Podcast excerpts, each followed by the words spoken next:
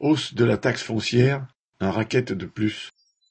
Les avis de paiement de la taxe foncière arrivent dans les boîtes aux lettres. L'augmentation moyenne est de 1,9%, la plus forte depuis douze ans. Dans certaines villes, elle atteint même des sommets, 18,8% à Mantes-la-Jolie et 15% à Bagnolet en région parisienne, 14,2% à Martigues, 13,1% à Marseille, etc. Cette hausse est d'abord due à une revalorisation générale liée désormais à l'inflation, fixée à 3,4% en 2022 contre 0,2% l'année précédente, mais surtout à une baisse des revenus des communes.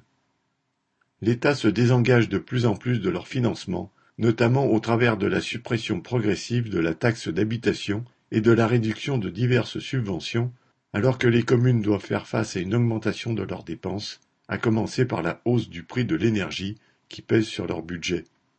La taxe foncière est payée par les propriétaires, mais la plupart sont loin d'avoir des revenus leur permettant de s'offrir des villas de luxe sur la côte d'Azur. Pour le plus grand nombre, il a souvent fallu des années de travail et d'économie pour accéder à la propriété de leur appartement ou pavillon quand les prix de l'habitat n'étaient pas exorbitants.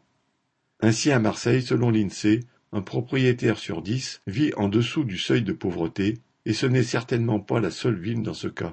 La hausse de la taxe foncière, s'ajoutant aux nombreuses augmentations de prix, va enfoncer encore un peu plus les plus démunis. Marianne Lamiral